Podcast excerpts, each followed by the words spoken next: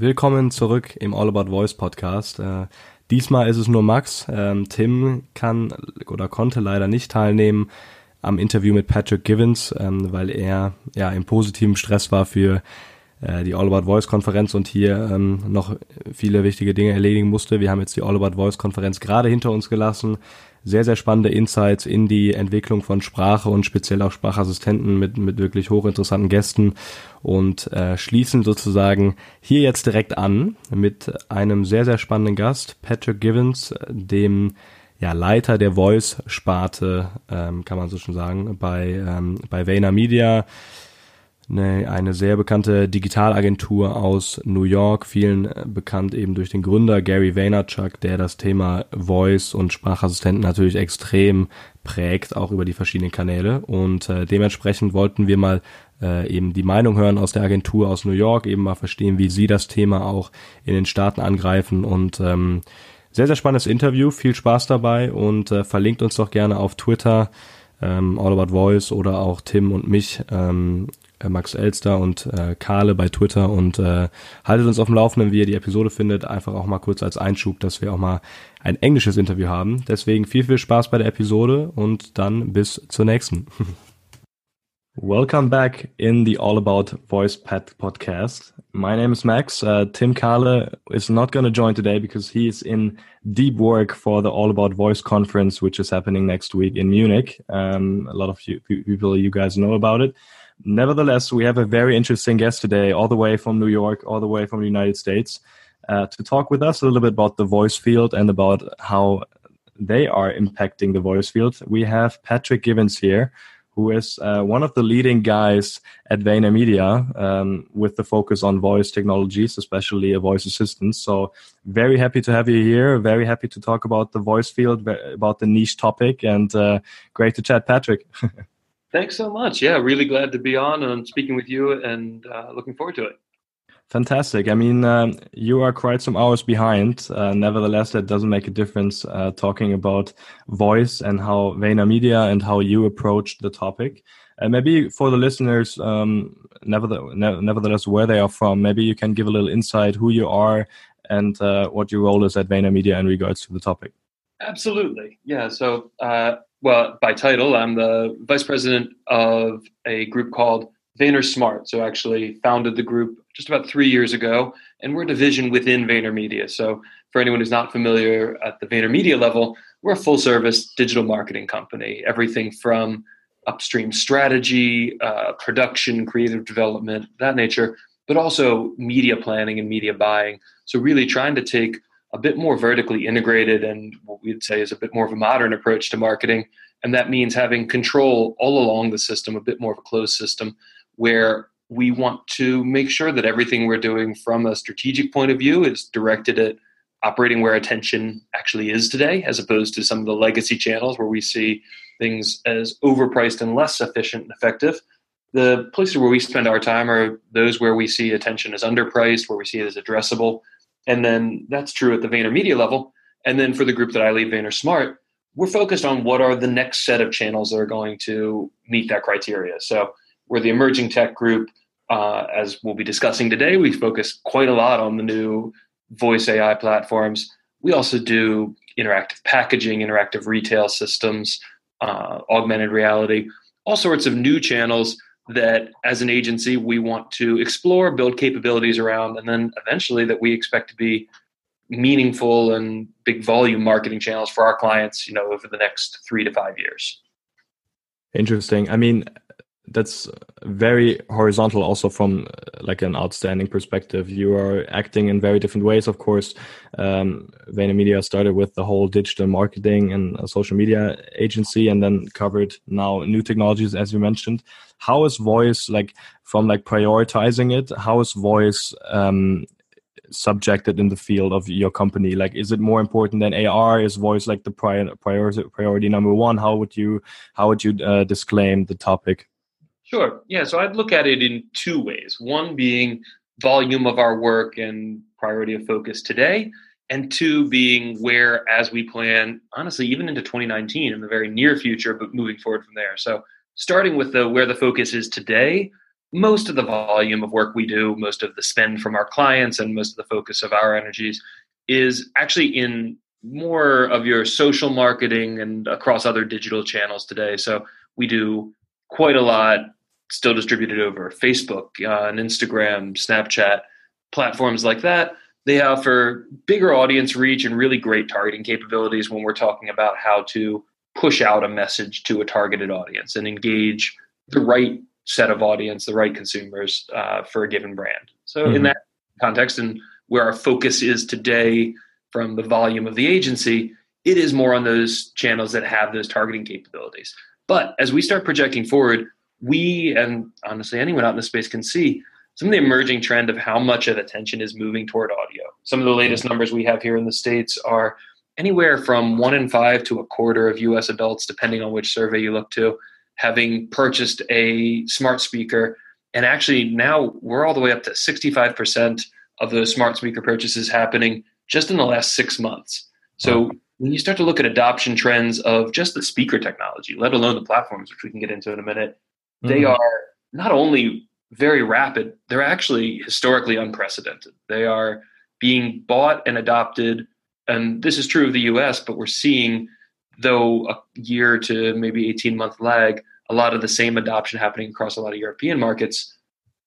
It's happening faster even than smartphones. And if we think about our focus in marketing today, everything we think about is mobile first, and we want to be accessible where consumers are and where they're spending time and engaging. That is absolutely where we see attention trending. Uh, you can look at any number of indicators from those smart speaker purchases I was mentioning to time spent engaged with digital audio since mm-hmm. 2008. Uh, again, these are US numbers, but we're up from in 2008, it was a little over six hours per week spent engaged in digital audio in 2018 it's all the way up to 13 and a half hours per week oh, wow. so, so more than doubled exactly yeah and so and even outside of the numbers just thinking about this in your own lives the quality of headphone technology how much better that is how much more portable and easy uh, how much easier it is to go about your day with little earbuds and bluetooth headphones following you around better speakers in the home um, the just the quality of sound around us as we go and the shrinking of that hardware and dispersal of it. I think the other part that we see as really important in voice is moving from those built-in speakers, and I'm talking mostly about the Amazon Echo suite of hardware and the Google Home suite of hardware there, although other markets have some different platforms in play. Mm-hmm. And those are critical. That's where we're seeing the most usage today. But think about that on Google Assistant, you're really looking at every Android handset as a distribution point. And increasingly we're seeing everything from the new Bose noise canceling headphones running Alexa and Google Assistant as well. Uh, just a couple weeks ago with the big Android hardware, or I'm sorry, not Android, the big Alexa hardware announcements. Mm-hmm. Uh, everything from mi- microwaves that work with Alexa to the launch of the Echo Auto and the beginnings of Alexa running as an aftermarket part in cars. We had already started to see some of the car manufacturers building these platforms into their operating systems, but the ability for consumers at home to, for you know, looking at the, the Garmin or Anker aftermarket parts, go as cheap as 30 40 dollars and suddenly be running Alexa from their car on the road completely mm. changes the context of adoption that we're thinking about. It's no longer a matter of having bought this speaker, set it up in your kitchen or living room and sitting at home having conversations, but we could actually start to distribute these experiences in a way that people are accessing them when sitting in traffic and talking and getting some work done perhaps, but maybe it's also having uh, listening to some of the more recent content that we've published or searching for nearby locations, planning ahead a grocery list, all this sort of stuff where voice is going to become on one side uh, kind of an omnipresent UI. It's just going to be an interface that's always accessible and can be invoked whenever people want. And then the weight on us now is to think, okay, with this new channel and this new interface, what are the right experiences for our clients to be offering in that channel? What do they need to think about for voice search as we have projections of upwards of 50% of search happening by voice by 2020? Great. What does a mobile and mobile first voice strategy look like in addition to just mobile search? So right lots of questions this raises for lots of brands, and we're trying to position ourselves uh, at the forefront of thinking about those questions and helping to advise them, and then also actually helping to get things built and tested. Right. Love it. I mean, uh, you mentioned so many different things, which just underlines how the whole voice um, field is emerging and how actually it's emerging in so many different technology fields that are already on the market. I mean, if we if you watch also the the BMW publishment where they say they will also have a their own assistant, but also combining it with Alexa and Google to make the whole car experience even more um, even more yeah nice and even um, more integrated into the whole system of of a car. And I, I think it will just emerge in very different technologies and that that's what makes it very interesting. And also to see where where Vayner comes from and also what you guys focus on what do you think how do you like you mentioned that a lot of brands also coming to you to ask how they can jump on the voice um, on the voice uh, yeah movement what what are like approaches that you already have in mind now? What are you doing now to um, understand voice for your customers but also to integrate maybe um, brands on voice assistants or on voice platforms? And what do you think will be the next steps in in that regard? Right. So when we speak with clients oftentimes there's a very high level question to us of uh, a recognition that voice seems important. It seems like this is going to matter but complete question, complete open question of okay, so what? What to be done? Uh, so we've tried to stretch ourselves to a range of services, a range of ways we can engage with clients based on their level of interest and appetite in the space, how committed they are, um, and really provide value all along the chain. So what we look at is everything from very upstream education. So we will engage with clients on educational curriculum for their organization. Sometimes that's leadership boot camps. It might be just a day long. Sometimes it could be as much as multi uh, a few months with a curriculum where we do weekly or biweekly sessions that are perhaps just with leadership teams, or sometimes they're distributed out to the whole organization, and it's covering a bunch of these different topics that we've touched on. Everything from size of the space and adoption and where the interface is evolving, but also voice first search, the evolution of voice commerce, in experience design, uh, all these kind of questions, and doing a curriculum around that. So we've got the education piece. Mm-hmm. We've also then got a step more applied in the strategy side of things.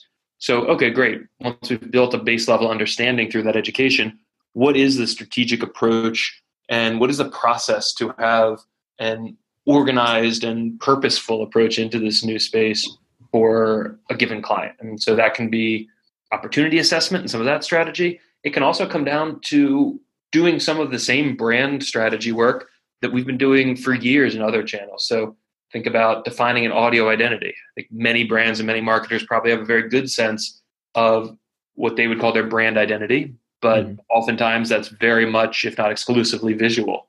Uh, it might have some guidelines for copy and tonality, but in most cases, brands haven't really defined what they sound like. And suddenly we're talking about all the stats I was quoting earlier with more and more attention going to audio first or a lot of cases audio only channels and there is no visual there.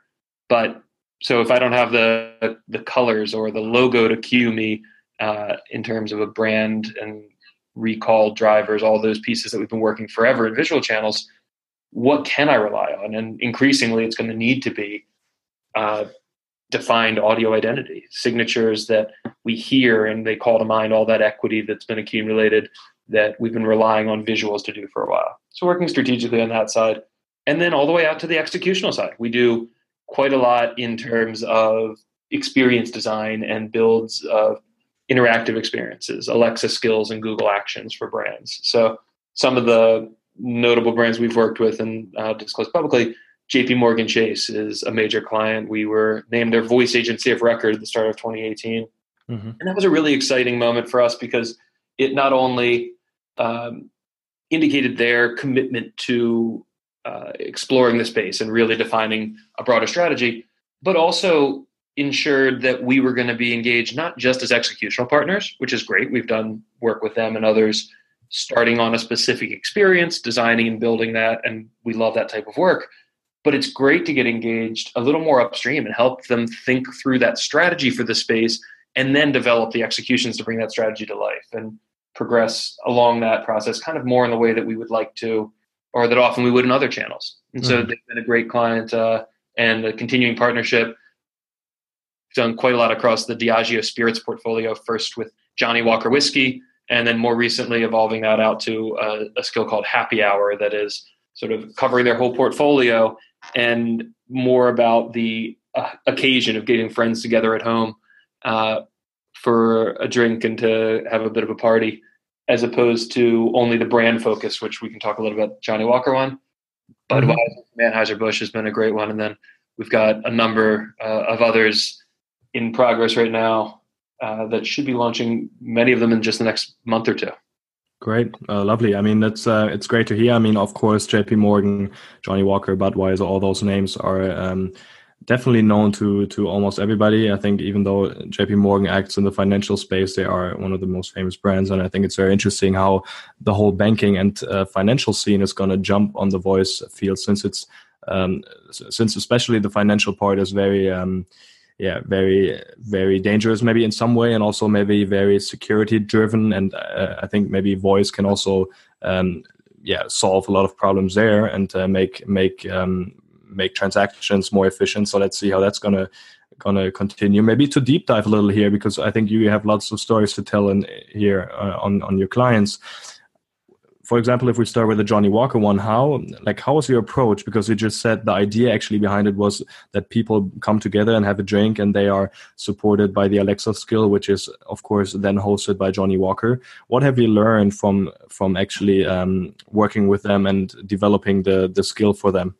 Yeah, so that was actually a really interesting process for us, where the Johnnie Walker version of the experience was the very first Alexa skill that we as an agency ever produced. And this was back in 2016. And it came from a brief from the client that was not at the start focused on voice at all. It was hmm. actually built on uh, more of a traditional business aim. It was trying to scale a program that they had seen successful uh, results in limited limited volume, and could they actually expand this out? So Johnnie Walker is a, a scotch, but it's a blend. And it's one that for for the brand, it's a goal to try and introduce the brand to a new generation of scotch drinkers. Mm-hmm. And many scotch drinkers, as they're getting started, know very little about the category. It's you know, it's like going to a wine tasting. There's so much depth and information that you can dive into. but sure. most people have no idea. And so, if there's one thing people know about Scotch, it's often the term single malt. And right, right. single malt becomes, for people with no other information, an indicator of quality. Johnnie Walker is not a single malt, it's a blend. And so, they have this initial challenge of, for folks who don't know anything about not even the brand, but the category, convincing them that there actually is a level of quality and craftsmanship in that blending. And they had seen great success over the years in doing guided tastings in person. They have a master of whiskey, get a small group of people together, walk them through tastings of the labels, and then after this experience, people leave that and just love the brand. They go and tell their friends about it. They wind up buying more um, for greater lifetime value of those shoppers, and it's understandable, right? If you spend a little time understanding the brand and the products, and then actually also the masters of whiskey are really delightful. They, they've got a lot of humor in the way they bring about. They're fun people, and it's a good time. So people right. leave this with a great association with the brand, um, and that been and also with the experience, right? With the experience that is covered with it. Exactly. Yeah, the guided whiskey tastings is really what it is, and they're they're great. And so after having seen success with this for a few years, the brand said, "Okay, VaynerMedia, can you help us think about how we could scale this guided whiskey tasting experience? You know, in person whiskey tastings are capped at about ten people. I don't know number, but something you're not going to get many more than ten people around a table. Right. And there's not very many masters of whiskey. So while these things are super impactful, we can't do that many of them. And is there a way that we can get this out to more people around the world? And so we started looking at it and said, well, certainly there's lots of ways to scale this experience. The fastest thing would be probably do a video or an interactive video experience and push it out over social channels. And we did try that out. And what we found was when just recording and distributing the video, while it reached tons of people and was, I think, did some of the work that the interactive session might do, you also were sacrificing a lot of impact. People were being much more receptive and they weren't engaged in the same way just because of the nature of the medium. It was about sitting back and listening instead of asking questions and steering the experience yourself. Mm-hmm. And so we wanted to check out other channels. And so we tried uh, actually at launch both Amazon Alexa and Facebook Messenger. We did versions of uh, translation of that whiskey tasting experience. And so for Johnnie Walker, and this is still live for any of the listeners, give it a try yourself. Just um, ask Alexa to open Johnnie Walker. And if you've got uh, a bottle at home, then you can pick which label you have, and we're going to guide you through an interactive tasting, talk to you about why is the coloring different in that label, what are the scents that you might be smelling, what are the taste, um, give you some kind of fun facts along the way about the brand, its history, and that spirit itself. So really interesting one. You wind up leaving it uh, with a lot of cool information. It's a good time. Or for many people at home who don't have a bottle yet, then there's just a basic introduction to the brand and help them pick which label is going to be right for them. How much are they willing to spend? What are they looking for in the flavor profile? And there's, you know, seven, eight, nine labels of Johnnie Walker, something like that. And we're walking them through all the options, helping them pick the one that's right for them and go buy a bottle. So that was where we started back in 2016. It's evolved over the years. I think anything that you see in this space at launch is going to be a pilot. And we're all about building learnings and iterating on what we see in market. So from the moment we launched that experience, we were deeply engaged in analytics, looking at where along the experience were people dropping off, what decisions were they making, and if you watch the flow of the conversations, people gravitating toward one portion of the content or staying away from another. And mm-hmm. so we've continued to iterate on it over the years through 2016 and 2017, adding more labels, uh, moving it also over to Google Assistant. So now we're on both of those platforms. And then uh, into 2018, where we said, okay, based on the positive traction we've seen on this one brand, now we've moved on to the new skill uh, and spread it out to something called happy hour. So that's Diageo has many other brands in addition to Johnnie Walker. And so we wanted something more tied to the occasion. And this one, happy hour, is really about what are the components of getting together for a drink with friends that make it great. Well, first off, you want to make sure you have the right drink. So we've got some good recipe options in there to match to the occasion, what you're trying, and what spirit you have you want to foster good conversation. So we've got some nice uh, suggestions for cheers with the group and conversation guiding there. And then over time, we're going to be folding in some activities you can do while getting together. What are some some good games to play around the table, stuff that people can enjoy while hanging out, and really trying to provide as much as we can to facilitate just a nice time at home with some friends.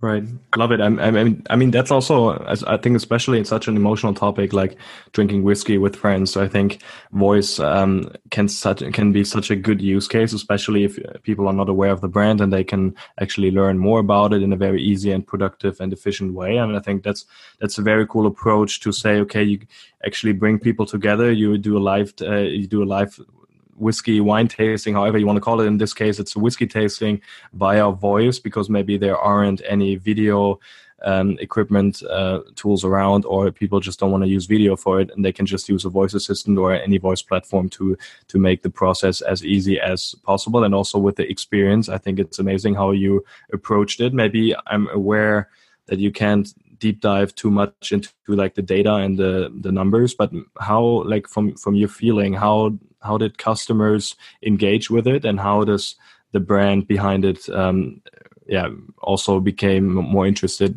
afterwards in the whole voice field? Because i think there are lot, lots of brands in our podcast uh, listeners um, who are also thinking about doing certain experiences with voice and maybe they're not aware yet how it can come back to them in regards to numbers and sales or whatever.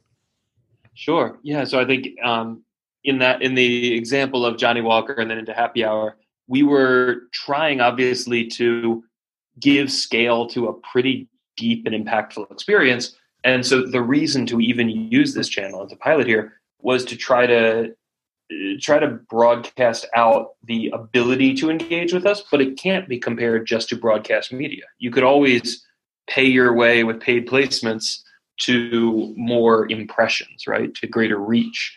What we mm-hmm. were trying to solve here is a part of a marketing ecosystem. It's not the reach driver, but it's actually the deeper, more engaged experience. And so we were conscious actually when we set up our our KPIs, our measurement criteria at the beginning of the experience, that while just number of raw users users was important, we wanted to capture that and see how many people used it. We were actually not measuring success just based on raw number of users. We held ourselves to a couple of different standards. One of which was having folks participate to the point that we could consider them having engaged in mentorship. And for us, that meant going several steps into the experience. So not just saying Alexa open Johnnie Walker and registering as a session, but actually having an exchange back and forth, going two, three, four steps into that exchange. Um, so whether it was picking which label was right for them, we don't just want them to choose a label uh, in terms of begin that experience. We actually want them to have a couple exchanges back and forth and get the information that they came for. Mm-hmm. Uh, the same on the guided tastings. It's not sufficient for us just that they know it's there, but we actually want them to have had an exchange or two. And so we're measuring not just on number of raw users, but on number who progress into the experience and also importantly on those that return. So great if they come and use it once and get some value out of it. We'd like to evaluate our design of the experience by how many come back and try it again. Hopefully, have found it fun. And so, uh, without going into the specific numbers, you can see that from that launch in 2016, we've obviously continued to come back and reinvest multiple times in the platform, porting it to other channels, expanding out into this new experience. So something that we're certainly seeing a nice return on that experience, and it's been one that really offers a new way to think about engaging uh, a different set of customers who might not be the ones who make it to an in-person whiskey tasting in one of the you know relatively few areas where they're offered, but this expands the access to that. And then I'd actually flip that around and just as a different example, mm-hmm. um, I mentioned Budweiser before. That's uh, a brand again in the in the alcohol category, but very mm-hmm. different uh, skill experience there. Where I mentioned the johnnie Walker and Happy Hour experience. It's about depth. It's about impact. For Budweiser, this was actually a very simple experience that we designed that was purely meant to align to a moment in time where they were bringing back a classic ad campaign and this was a little extension that went from uh, it's not about depth of engagement. It offers the room to exp- explore, but it was really about repeatability and fun. So for any of the listeners that remember the classic Bud campaign from almost 20 years ago now, that was up and the guys all screaming at each other uh, watching the game. This the Budweiser brought that ad campaign back for a little while this year uh, in the states. They did a a month or so of rerunning that classic ad. Oh yeah, and so yeah. yeah. So we wanted to give people a little bit more to play with. If they saw this thing, remember that that was funny. So if they go say Alexa open Budweiser, it's gonna be the guys from the spot coming back and forth with them with what's up, and user can get into. It. Yeah, and so nothing. Can a user also get into interaction here, or is it only based on like a message? Yeah, no, the yeah the user can get into it can do it on Alexa as well. So yeah, it's it's a simple skill. Anybody at home can try it. Um, just Alexa open Budweiser. You'll hear a little message from from the brand, an introduction of what's going on, and then you and the guys get into it back and forth. Um, really fun, really simple. Not about the depth of uh, you know going through a whole education session, but just a little quick thing to play with. And I think that's an important part of when we think about voice. There's definitely not just one model that'll work. It's much more like thinking about mobile or even just digital in general, where right. it is it is a way to engage with all sorts of experiences. And in voice, we're just very early today. It's only been around a few years that we've been doing this type of experience design. So we're really exploring all different kinds of models and seeing what they can offer. And to your earlier point, you were mentioning on the JP Morgan Chase there's certainly a lot of different ways that that company and the different lines of business uh, within it are going to engage with their customers over voice. There's the utilitarian banking, managing of accounts, making transactions, things of that nature. None of that is live yet. They're still working through compliance concerns with the platforms and making sure that we're all comfortable with the level of uh, security around that.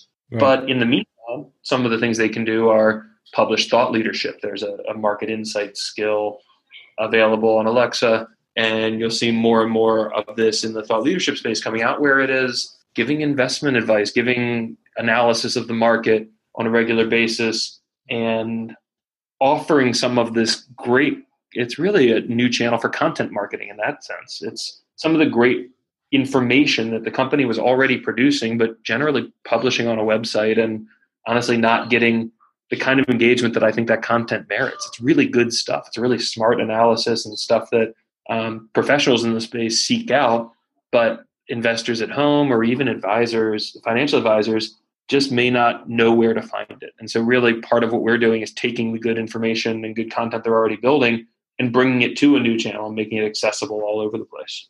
Right. I can also recommend it. I've also listened to it before, and I I really like the approach of JP Morgan using voice as a new tool.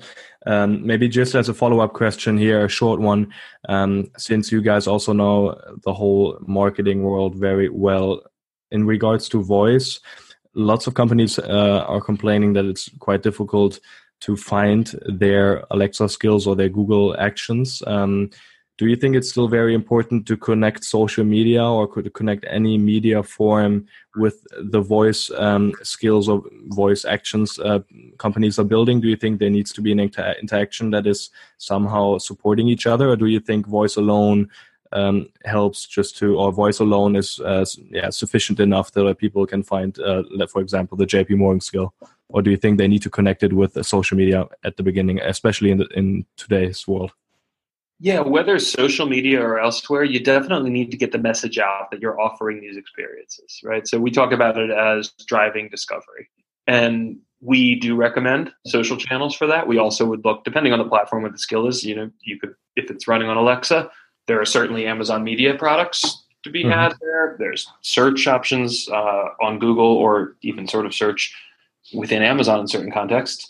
But regardless of where you're going to do that promotion, it's critical that people know the experience exists. Really, if you think about any of these interactive experiences, what we're doing is facilitating the answer of questions more than anything. Mm-hmm. We are if a if if you sitting at home could ask Alexa or Google Assistant an infinite number of questions, there's a certain set of those that the platform has answers to itself. They're called top level intents and that's anything from what's the weather outside to what time is it. Some functional things can you set an alarm for me, set a timer, things like that. Mm-hmm. And then beyond that comparatively small set of functionality that the platform has itself, the native stuff it can do, the rest of the world of possible questions is the territory that we're exploring when we say, okay, for a brand, where should you start? So it's all a prioritization exercise. It's figuring out what are the most important and relevant questions that we can then develop answers for. And great. So then we designed one in the case of Johnnie Walker. We decided that one of those was guiding them through understanding and appreciating whiskey and a series of questions around that. In the case of Budweiser, it's a simple, fun question of can I play more with this great campaign from the past that I remember? In the case of right. JP Morgan, it questions around what it, what it's going on with the markets. Give me a little advice about markets and how to think about investing. Great. So we've looked at three areas of answers.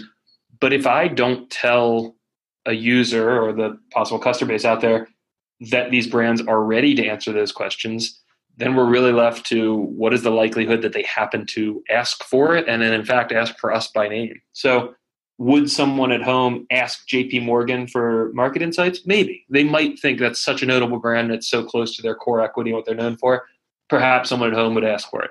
But mm-hmm. we're certainly going to see a lot more engagement if we broadcast the fact that we are there to answer that question and that they should ask not just for how's the market doing, but try to ask JP Morgan for that.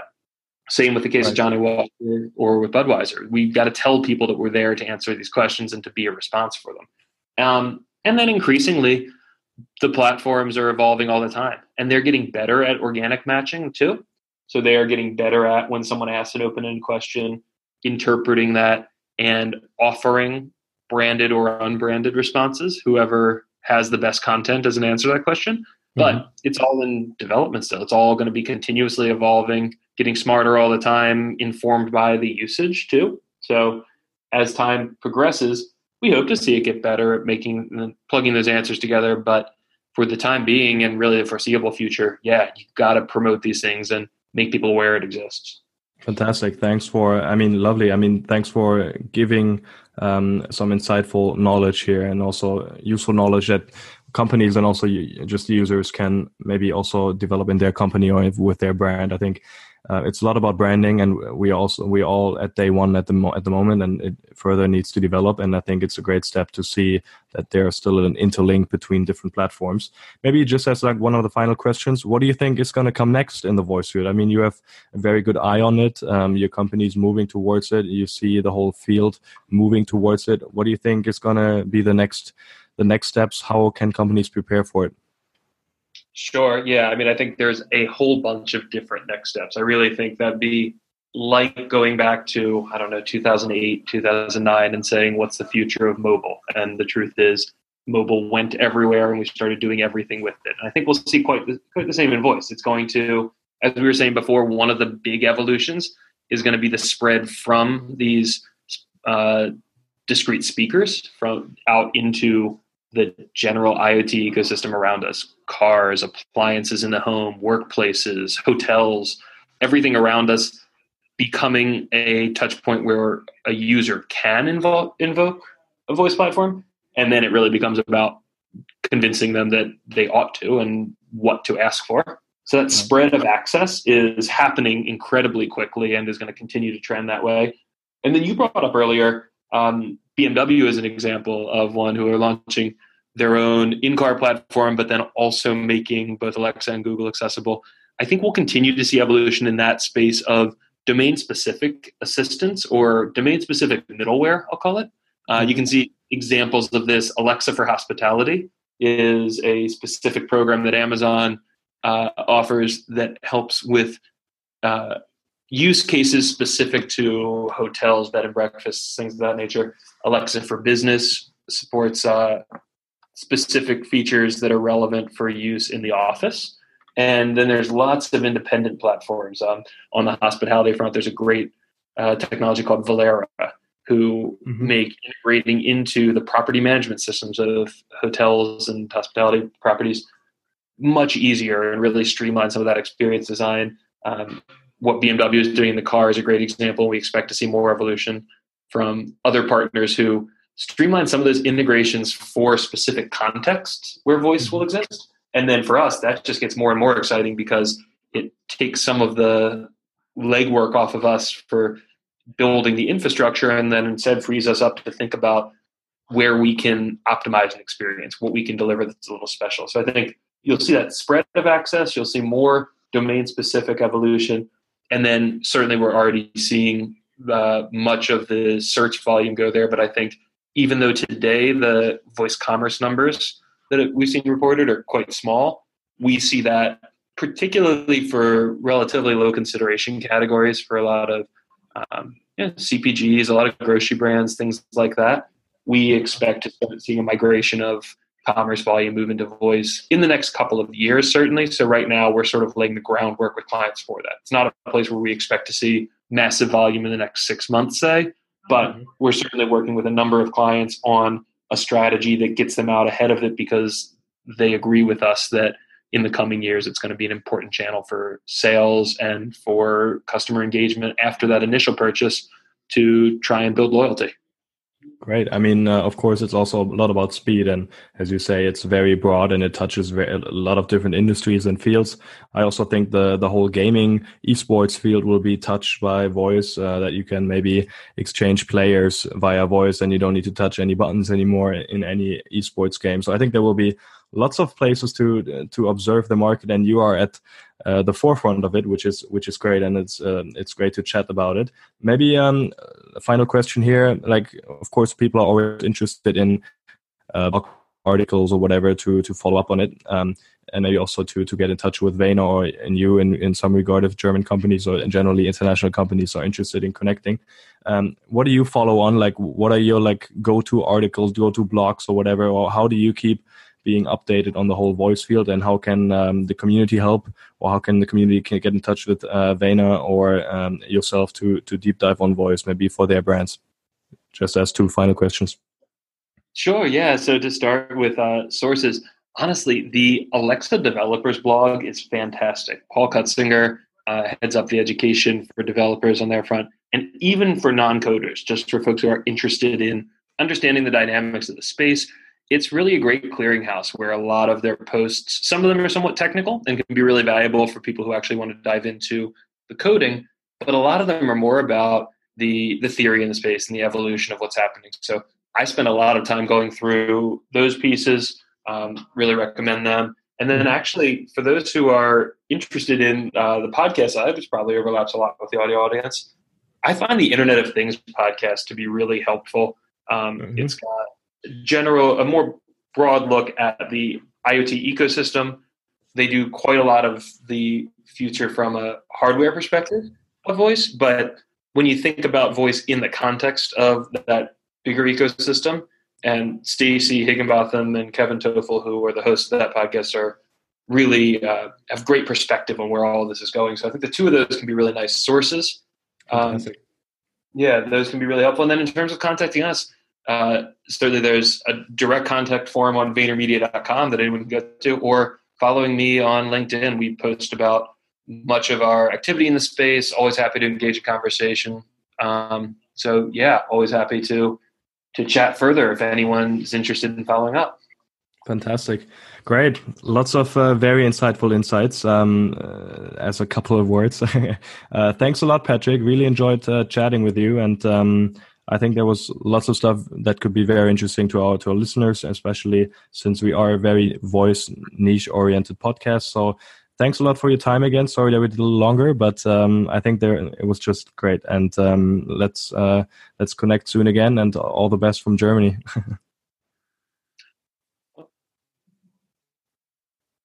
Are you still here? Hey, Max, can you hear me? Yeah, now you're back. hey, sorry, I lost you for a second there. But yeah, thank you so much, too. Really enjoyed it and hope to chat again soon. Cool. Let's do it. Thanks, Patrick. All right. Bye.